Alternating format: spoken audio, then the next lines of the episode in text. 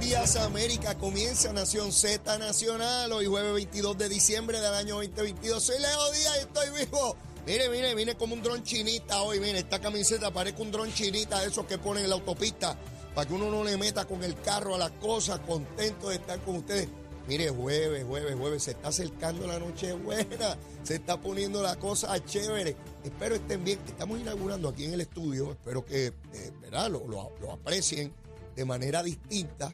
Saben que estamos a través de Z93, la emisora nacional de la salsa, la aplicación La Música y nuestra página de Facebook de Nación Z. Estamos estrenando unas cámaras eh, tremendas aquí.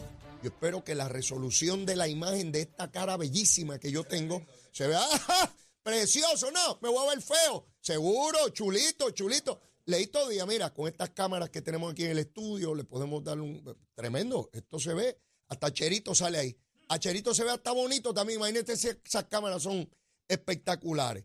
Contento de estar con ustedes recordándoles que a las 9 de la mañana, a las 9 de la mañana, estará con nosotros el ex gobernador de Puerto Rico, el doctor Ricardo Rosselló Nevares. Vamos a estar evaluando todo el asunto del estatus, lo que ha ocurrido, lo que se espera que ocurra, la hoja de ruta, en fin, no se puede perder ese intercambio que me propongo sostener con el doctor Rosselló a las 9 de la mañana. De 9 a 10 de la mañana vamos a estar con el doctor repasando todos los asuntos como corresponde. Y de inmediato el COVID. Vamos por allá. 238 personas hospitalizadas. Sigue subiendo, lento pero subiendo. Sí es que es preocupante, ¿verdad? Porque si fuera bajando, pues la cosa estaba chévere. Pero está subiendo las hospitalizaciones a este ritmo eh, entre sábado y domingo debemos estar sobre 250 y sumando. Apenas comenzamos los días fuertes de actividad en la Navidad. Nochebuena, eh, despedida de año, Reyes. Y luego vino una actividad gigantesca. ¿Cuál es? Las fiestas de la calle San Sebastián. Ya el alcalde de San Juan, Miguel Romero, estuvo dando detalles de todo lo que debe estar aconteciendo en estas fiestas de la calle San Sebastián. Yo creo que hace como tres años que no, no, hacemos fiestas presenciales, las hacemos virtuales. Pues yo, yo no entiendo qué rayo es eso de una fiesta virtual. Yo si, si no doy besitos en el cutín, yo no estoy en ninguna fiesta. Yo tengo que estar en los asuntos. Bueno, tengo una vecina que queremos muchísimo, que nos invitó anoche a, su casa, a un, a un, a un, get, a un get together, a un get together, como dicen allá en el norte. Mire, llegó Connie Varela allí. Llegó Connie Varela. Cuando yo miro para el lado, tengo a Connie al lado. Y Connie, mire, yo tengo mil peleas con Connie a nivel político. Pero yo adoro ese paro, es mi amigo. Mi amigo, ¿qué ustedes quieren que yo haga? Pues si lo quiero, ¿qué, qué quieren que haga? Mire, hemos estado vacilando. Connie y yo no. Mire, repasamos tantas cosas de esos ocho años que yo estuve como legislador y tantas experiencias, recordando anécdotas, compañeros, muchísimas cosas, los debates, todas esas cosas. Mire, pasa el tiempo y uno tiene una perspectiva tan distinta de las controversias, de los asuntos, de los problemas. Y entonces lo que parecía gigantesco en aquel momento, hoy lo vemos a la distancia de una manera, eh, ¿verdad? Y pensamos, caramba, ¿y por qué no agitamos tanto por aquello? Para que vean lo relativo de la vida, ¿verdad? De, de cómo la perspectiva del tiempo nos cambia las cosas que pensamos y queremos. Nada, la pasamos espectacular anoche. Yo por poco no me puedo levantar hoy, porque ya yo estoy viejito, yo, ¿verdad? Yo no tengo 25 años, allá, los huesitos y la cosa. Y, y, yo dejé a Zulmita durmiendo en lo que preparaba el café y hacía los asuntos. Pero cuando regresé, ya, ya Zulma estaba despierta y dije, pero Zulma, yo no, no, no, no pude dormir más. estaba allí este, eh, haciendo los cuentos de la fiesta y lo mucho que disfrutamos. Conocí personalmente a la señora esposa de Connie, chulísima también, chulísima. Bueno, la pasamos extraordinario, vamos, con todos los que estaban allí. Este, mire, y de lo menos que hablamos fue de política. Olvídese de eso, la política es para otra cosa. Allí estábamos entre amigos, compartiendo, donde las ideologías no tienen nada que ver, ni los colores políticos, ni los partidos, ni ninguna pelea, ni gusanga. Allí estábamos cantando y bailando, y olvídese de eso, chévere. Disfruten, disfruten la vida. Esas cosas que nos agobian y nos dividen y nos separan y nos antagonizan, tire todo eso para el lado. Mire, a bailarle, a gozar y a comer y, a beber con calma, ¿eh? suavecito, suavecito, no, no quiero problemas. De hecho, en el Teodoro Moscoso hubo un incidente donde alguien perdió la vida y uno, la persona que, que causó el accidente estaba bajo los efectos del alcohol. ¿Ves? Así que, mire, si usted se va a dar el palo, déselo, pero no guíe. Así de sencillo es la cosa. 238 hospitalizados por COVID, así que mucho cuidadito. ¿Y con quién voy ahora? ¿Usted sabe? ¿Con quién voy ahora? Si llevamos tiempo en esta gusanga. Luma, lumita, lumera, luma, lumita, lumera. Qué buena es la condena. Mire, 147 abonados sin energía. Oiga bien, a las 5 en punto de la mañana, solamente 147 abonados sin energía. En otras palabras, había muchas más personas hospitalizadas por COVID que abonados sin energía a las 5 de la mañana de hoy. Sin embargo, sin embargo, eso cambió vertiginosamente eh, o, subió eh, a estas horas. Ahora cambió la cosa. Mira dónde estamos. A esta hora, búsquelo usted, no me tiene que creer a mí. 2.791 subió. ¿Por qué subió tanto? Fui a la región a ver qué pasó. Cagua, la región de Cagua tiene un problema. Algo se reventó allí, yo no sé qué fue, pero hay 1.742 abonados sin energía en la región de Cagua. De los 2.791, 1.742 son en Cagua. Las demás regiones, bastante bien. Arecibo, 61 nada más. Mayagüez, 36. En la región de Ponce, todo el mundo tiene luz. Todo el mundo tiene luz. En San Juan, 474. Y en Bayamón, 420. Excelente. Porque son 1.468.223. Ya yo me lo sé de memoria. Bueno, quiere decir que a esta hora está Jaramillín y Luis Raúl durmiendo a pata suelta porque tienen luz. ¿eh? Mire, nadie le habla de Luma ya. Yo estoy hasta triste. Me da con gojo, con gojo.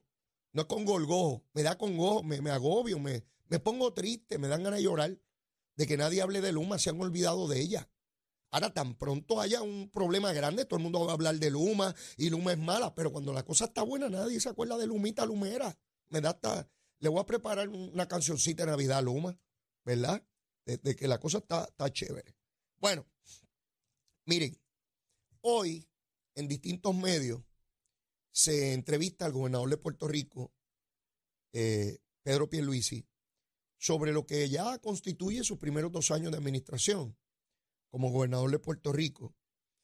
Y yo leía las entrevistas que, que se hicieron y trataba de remontarme a enero del año pasado, no de este, del año pasado, cuando apenas comenzaba. Y recuerdo que parte de su mensaje fue, incluso cuando juramentó frente al Capitolio, recuerdan que había gente que quería que no jurara porque había COVID, ¿se acuerdan? Aun cuando lo que había allí era distanciamiento, era frente al mar, no en ningún sitio cerrado, la gente con mascarilla, pero no querían que hiciera juramentación porque no querían que constara para la historia un evento público con su juramentación. Sí, los folloneros, los folloneros ni siquiera querían que juramentara en público y cogían de excusa el COVID. Pero se les cayó el atuendo cuando vieron a Aníbal Acevedo Vila allí y a Alejandro García Padilla, que no se pierden un 15. Son presentadísimos los dos. Ellos no se iban a perder eso como ex gobernadores para darse el bote de que están invitados allí. Entonces, cuando vieron a los populares allí, pues se les cayó el moco. Pues, hay, hay que juramentar. ¿Qué vamos a hacer? Yo le he dicho a todo el que quiera hacer negocio en Puerto Rico Mire, si usted no quiere que sectores de prensa y de opinión pública le caiga encima el negocio que usted quiere hacer, contrate populares e independentistas y nadie va a fastidiar con usted. Si contrata estadistas, está liquidado. ¡Eh! Rápido le montan operativo que es corrupto, que es aquello, ¿verdad? Pero si contrata populares e independentistas, bueno, mire Luma. ¿Sus abogados quiénes son? Alejandro García Padilla, independentista. ¿Eh? Y ahí está tremendo, bien chévere. Se acabó Luma, Lumita, Lumera y, y la lengüita ya tú sabes dónde la guardan, en el estuche. ¿Eh? Tranquilito. Pero a lo que iba, a lo que iba. Dos años de administración. ¿Qué cosas ha tenido que enfrentar este gobernador que nunca antes se habían ¿verdad? producido? Gobierno compartido, usted me dirá, pero Leo, no sea disparatero, si aquí ha habido gobiernos compartidos antes. Este tiene una particularidad que es igualmente relevante. Porque aun cuando hay un gobierno compartido, hay cinco partidos políticos representados en la legislatura. Eso nunca había sucedido desde que tenemos nuestra constitución. Añadiendo a eso, aun cuando el Partido Popular tiene la mayor cantidad de legisladores como delegación, En el Senado no tienen la mayoría absoluta, tienen 12 y necesitan 14 para aprobar legislación.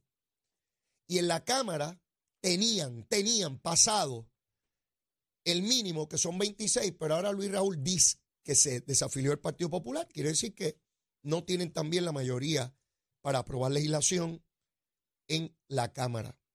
A eso se le suma la Junta de Supervisión Fiscal, que es un reto inmensísimo, porque no hay un libro que te diga cómo manejar la Junta, porque es la primera vez que tenemos una Junta de Supervisión Fiscal. Así que esto es por tanteo y error, por planificación, por, por, sentido común, eh, por luchas que no se sabe necesariamente cómo van a resultar. A eso se le suma, por ser un gobernador estadista, sectores de opinión pública que van a estar en contra de él, aunque reparta chavo. Aunque reparta chavo. Van a decir que lo repartió mal, que no son suficientes, que le dio al que no era. Todo eso. Yo, yo, yo que tengo que prepararme aquí todos los días para un programa, de lunes a viernes, que tengo que estar pendiente a cada noticia, a cada paso, quién dijo qué, cómo lo dijo, cuán alto, bajito, a las protestas, lucha así, entrega no, toda, toda la bobería que hay aquí diaria. Todo eso pasando. Tiene un presidente y una cámara legislativa a las cuales él es afín por ser demócrata. Llega con un 33% de una votación electoral porque hubo una elección atípica donde una gran cantidad del electorado no acudió a las urnas por, por el miedo al COVID. Ustedes recordarán, todos conocemos personas que no fueron a votar, particularmente personas mayores, por miedo al COVID. Así que los retos de Pedro Pierluisi como gobernador superan en términos políticos, en términos administrativos, en términos operacionales, retos que jamás ningún gobernador, ni PNP ni popular, había tenido en la historia de Puerto Rico. Esas eran las condiciones y son las condiciones al día de hoy que ha tenido que enfrentar el gobernador. En medio de toda esa lucha, ah, y donde no han faltado cuestionamientos al interior de, la colectividad. Hemos visto como la comisionada residente, a ver que tiene una oportunidad, eh, trata de meterle el pie para que se caiga. Y eso es una verdad, no se tiene que maravillar nadie.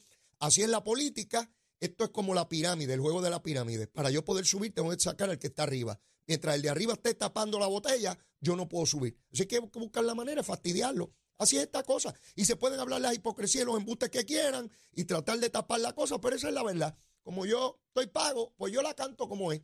Y ya usted sabe que no le gusta, pues ahora en Navidad me vota en contra. Y en las elecciones, en las primarias, y en los referéndums y en los plebiscitos. Yo no tengo problema. Tranquilito. Y sigo dándole besitos en el cutis a mi esposita. Así de fácil es la cosa. Así es que, en términos de la reconstrucción, y aquí estaba Manuel Lavoy, ahorita el ingeniero Manuel Lavoy, que dicho sea de paso, yo no sabía que ese hombre tocaba también la guitarra. Oiga, tremendo, con un entusiasmo espectacular y trajo un grupo aquí, le dio, le dio una parranda a Saudi, a Eddie y a Jorge y a todos los amigos que estaban en sintonía en ese momento en el programa. Volviendo a, Pedro Pierluisi, culmina sus primeros dos años de administración. Ya el primero de enero entramos al año preelectoral. Y yo he escuchado a tantos analistas y comentaristas adjudicando elecciones desde el año pasado. Y buenos amigos, comentaristas y analistas políticos, podemos diferir, pero los respeto y tengo aprecio a todos ellos, ¿no? Pero los escuchaba desde el año pasado adjudicando elecciones. No hay mayor disparate que predecir el resultado de una elección cuatro años antes. Es absurdo. De hecho, acercándose los procesos, faltando semanas o meses, es y uno no puede anticipar lo que va a ocurrir. Fíjense, para darles un ejemplo, Luego del verano del 19, todo el mundo adjudicaba, incluyendo gente del PNP, que no, no, no importa quién se postulara por el PNP, perdía. Todo el mundo decía eso. No, después de esto que ha pasado. Y el Partido Popular se lo creyó. ¿Y saben qué? Pierluisi ganó. Es interesante cómo no se puede subestimar a nadie en el proceso político, a nadie. De igual manera, le digo a los estadistas, las elecciones no se ganan hasta que se ganan. O sea, no crean, porque vean el Partido Popular ahora en pedazos, postulan a alguien y, si, hacen el trabajo y el pueblo los convence, podrían ganar. Así que hay que trabajar duro en cada proceso. Nadie anticipaba que Lúgaro la licenciada Lugaro tuviera los votos que tuvo en el 2016 y que tuviera similar cantidad de votos en el 2020. Nadie esperaba que Victoria Ciudadana tuviera dos legisladores en cada cuerpo legislativo. Nadie esperaba que, el Partido Dignidad tuviese una legisladora en cada Cámara legislativa. Así que estamos ante nuevos tiempos, nuevos paradigmas. Aquella cosa de cuando yo me criaba que ganaban o los populares, ya necesariamente no es así. Ya vemos personas, individuos incluso en su carácter individual, Eliezer Molina fue candidato independiente, lo vimos allí en, los debates. Así que ya no estamos con la rigidez y el, la, la cosa esta dogmática donde la gente era o PNP o popular o independentista. Eso ha ido rompiendo, rompiendo dramáticamente. Y el presidente de la Cámara, Rafael Tatito Hernández, que estuvo aquí en esta semana con, con mis compañeros Saudi, Eddie y Jorge, explicaba eso. Explicaba cómo ellos han tenido que adecuarse a esa nueva población política en Puerto Rico, tan diversa, tan dinámica, que cuestiona, que va más allá de las instituciones. Y ese reto también lo tuvo Pedro Pierluisi la elección. Tuvo una primaria con una gobernadora también de su propio eh, partido. Tuvo que prevalecer en esa contienda y con muy poco tiempo de cara a la elección general, de igual forma prevalecer en esa elección en contra de todo pronóstico. En contra de todo pronóstico, porque todavía en la noche de las elecciones no era claro quién podría ganar la, contienda. Así que eh, en, San Juan particularmente vimos cómo Victoria Ciudadana se ubica en segundo lugar por encima del Partido Popular, algo que era inconcebible hace unos cuantos años atrás, ¿verdad? Nadie, nadie hubiese anticipado cosa, cosa igual. Pero después de la pausa, quiero oír sobre cada uno de los elementos que Pierluisi ha tenido que trabajar, cómo los ha superado y qué retos quedan pendientes dentro de cada uno de esos renglones, porque ya llega el año preelectoral y tiene que plantear cuáles han sido sus logros, cuál es su expectativa, porque ya entonces tiene que hablarle no solamente a su partido, tiene que hablarle al pueblo de Puerto Rico para intentar revalidar. Si Pedro Pierluisi revalidara en el 2024, sería el primer gobernador que lo logra desde 1996, cuando Pedro Rosselló revalidó contundentemente por más de un millón de votos, el primer gobernador que ganaba por más de un millón de votos. Hoy eso no se puede porque ha bajado la población, pero ese es el gran reto. Habrían 28 años desde la última vez que ocurrió, casi tres décadas. Así que los retos son inmensos, pero Pedro Pierluisi ha demostrado que cuando están esos retos, y particularmente cuando los subestiman, ahí es que se alza con la Copa del Mundo. Pero vengo con más. Después de la pausa, llévatela, chero. Al renovar tu marbete, escoge ASC, los expertos en seguro compulsorio. Buenos días Puerto Rico, soy Emanuel Pacheco Rivera con la información sobre el tránsito. A esta hora de la mañana continúa el tapón en la mayoría de las carreteras principales del área metropolitana. Así es el caso en la autopista José Diego que se mantiene congestionada entre Vega Alta y Dorado y desde Toa Baja hasta el área de Atorrey en la salida hacia el Expreso Las Américas. Igualmente en la carretera número 2 en el cruce de la Virgencita y en Candelaria, en y más adelante entre Santa Rosa y Caparra. Algunos tramos de la PR5, la 167 y la 199 en Bayamón, la avenida Lomas Verdes entre la American Military Academy y la avenida Ramírez de Arellano, la 165 entre Cataño y Guaynabo en la intersección con la PR22, el expreso Valdiroti de Castro es la confluencia con la ruta 66 hasta el área del aeropuerto y más adelante, cerca de la entrada al túnel Minillas en Santurce, el ramal 8 y la avenida 65 Infantería en Carolina, así como el expreso de Trujillo en dirección a Río Piedras, la 176, 177 y la 199 en Cupey, así como la autopista Luisa Ferre que está congestionada desde el área de Montelledra y la zona del Centro Médico en Río Piedras, y más al sur en Caguas. Además, la 30 desde la colindancia desde Juncos y Burabo hasta la intersección, la 52 y la número 1. Ahora pasamos con el informe del tiempo. El Servicio Nacional de Meteorología pronostica para hoy un día principalmente soleado con algunos aguaceros en el oeste y noroeste en horas de la tarde, con posibilidad de algunas tronadas aisladas. Los vientos persistirán del este-noreste a una velocidad de 8 a 14 millas por hora, mientras que las temperaturas máximas alcanzarán los medios a altos 80 grados en las zonas costeras y los medios 70 grados en la zona montañosa. En el mar, una marejada del noreste está disminuyendo a los 4 a 6 pies, con olas rompientes en la costa de 6 pies que mantendrán condiciones costeras peligrosas. Por lo tanto, se recomienda precaución ante alto riesgo de corrientes marinas para las playas del norte de Puerto Rico, así como en la isla municipio de Culebra. Hasta aquí el tiempo les informó Manuel Pacheco Rivera. Yo les espero en mi próxima intervención en Nación Z Nacional, que usted sintoniza por la emisora nacional de la salsa Z93. Llegó a Nación Z la oportunidad de convertirte en millonario. Con las orejitas del caballo Alvin Díaz. Alvin Díaz. Directamente del hipódromo camarero para Nación Z.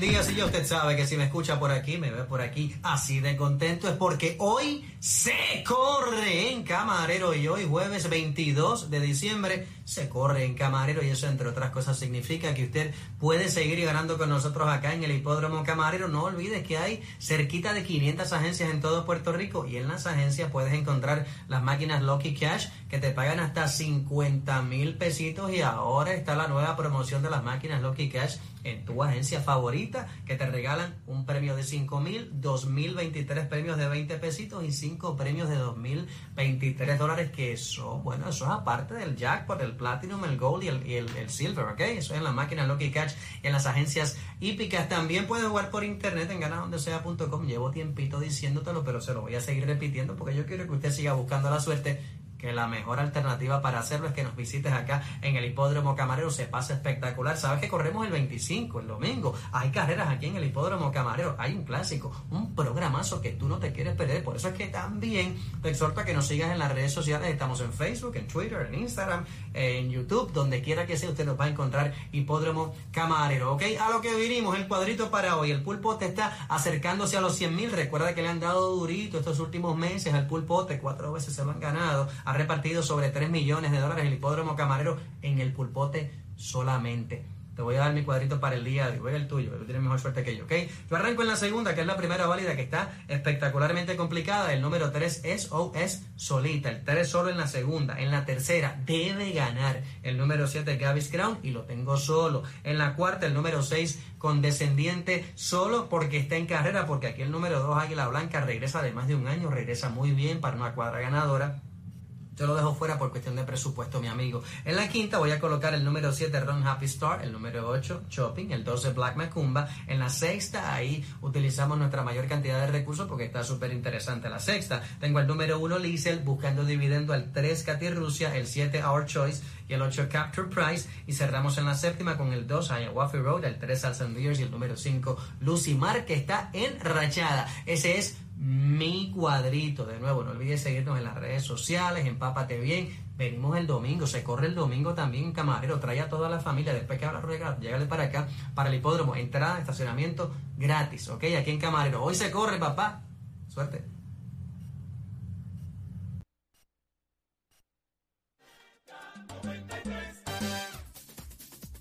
Baila.